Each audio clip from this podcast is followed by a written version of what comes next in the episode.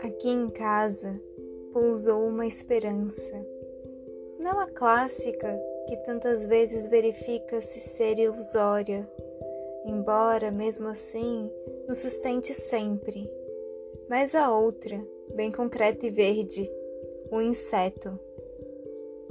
Houve um grito abafado de um dos meus filhos, uma esperança, e na parede, bem em cima da sua cadeira, emoção dele também, que unia em uma só as duas esperanças. Já tem idade para isso. Antes surpresa minha, esperança é coisa secreta e costuma pousar diretamente em mim, sem ninguém saber, e não acima da minha cabeça, numa parede. Pequeno rebuliço, mas era indubitável. Lá estava ela, e mais magra e verde não poderia ser. Ela quase não tem corpo, queixei-me. Ela só tem alma, explicou meu filho. E, como filhos são uma surpresa para nós, descobri com surpresa que ele falava das duas esperanças. Ela caminhava devagar sobre os fiapos das longas pernas, por entre os quadros da parede. Três vezes tentou renitente uma saída entre dois quadros. Três vezes teve que retroceder caminho. Custava aprender. Ela é burrinha, comentou o menino. Sei disso, respondi um pouco trágica. Está agora procurando outro caminho. Olhe, coitada, como ela hesita. Sei, é assim mesmo. Parece que esperança não tem olhos, mamãe. É guiada pelas antenas. Sei, continuei mais infeliz ainda. Ali ficamos, não sei quanto tempo olhando, vigiando-a, como se vigiava na Grécia ou em Roma o começo de fogo do lar, para que não se apagasse. Ela se esqueceu de que pode voar, mamãe, e pensa que só pode andar devagar assim. Andava mesmo devagar. Estaria por acaso ferida? Ah, não. Se não de um modo ou de outro escorreria sangue tem sido sempre assim comigo. Foi então que, farejando o mundo que é comível, saiu de trás de um quadro uma aranha. Não uma aranha, mas me parecia a aranha.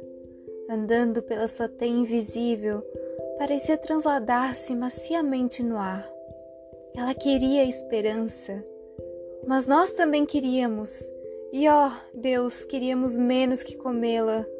Meu filho foi buscar a vassoura e disse francamente, confusa, sem saber se chegaria infelizmente a hora certa de perder a esperança. É que não se mata aranha. Me disseram que traz sorte. Mas ela vai esmigalhar a esperança, respondeu o menino com ferocidade. Preciso falar com a empregada para limpar atrás dos quadros.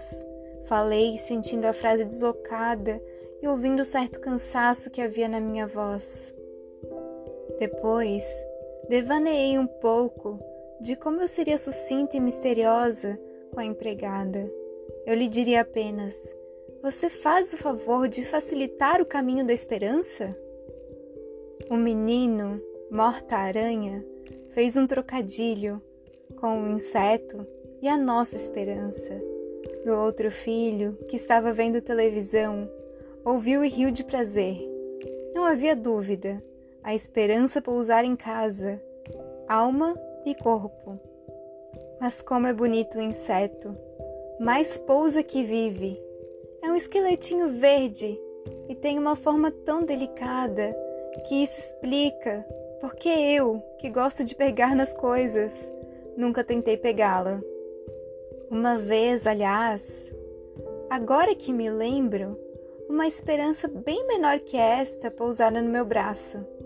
Não senti nada, de tão leve que era. Foi só visualmente que tomei consciência da sua presença. Encabulei com a delicadeza. Eu não mexi o braço e pensei: E essa agora? Que devo fazer? Em verdade, nada fiz. Fiquei extremamente quieta, como se uma flor tivesse nascido em mim. Depois, não me lembro mais o que aconteceu. E acho que não aconteceu nada. Uma esperança de Clarice Lispector